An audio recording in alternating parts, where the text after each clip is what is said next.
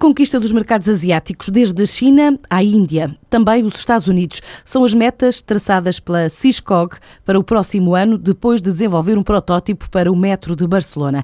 A empresa portuguesa desenvolve projetos neste segmento desde 93 e o mais recente, para os transportes ferroviários da Catalunha, consiste num sistema de planeamento de turnos de trabalho dos maquinistas, à semelhança do que já faz no Reino Unido, na Holanda e noutros países europeus, diz João Pavão Martins, o presidente executivo da Ciscog. Este trabalho no, metro de Barcelona, nos suburbanos de Barcelona, ainda não é um novo contrato. Temos esperança que venha a ser em 2013, mas neste momento ainda não é.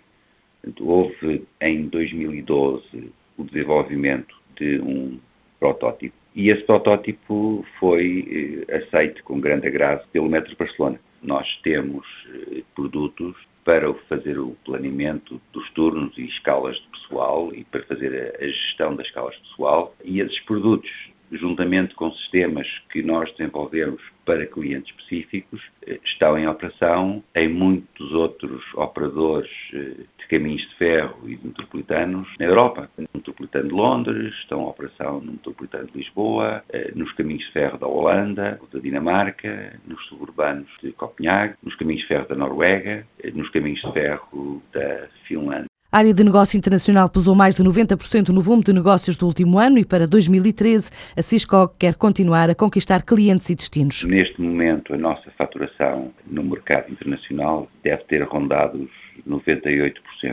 num valor de 7 milhões e 200 mil euros.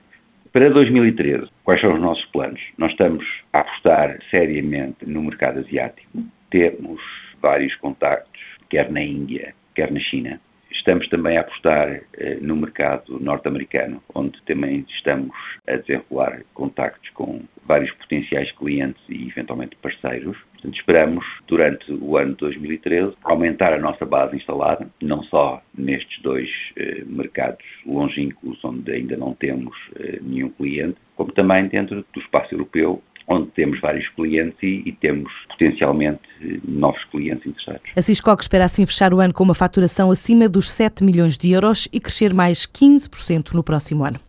A Vodafone pode avançar com uma OPA para travar a fusão da Ótimos com a Zone, de acordo com os analistas do Berenberg Bank, consultados pela Reuters. Numa nota de research, adiantam também que, em qualquer dos cenários, os acionistas da Zone estão melhor posicionados na atual estrutura para beneficiar quer da fusão com a Ótimos, quer com a especulação sobre a possível ação da Vodafone. Há cinco dias, a Sonaicom anunciou o início de contactos com a empresária angolana Isabel dos Santos para uma fusão, mas esta operação prevista concluir em julho ainda vai ter de ser aprovada pelos reguladores, incluindo a Autoridade da Concorrência.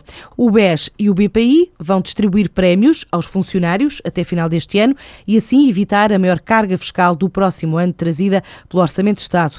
O Banco Espírito Santo fez saber a semana passada que iria pagar aos trabalhadores em dezembro um prémio extraordinário correspondente a 75% do salário. Agora também a administração do BPI já aprovou o pagamento das remunerações variáveis até final deste ano.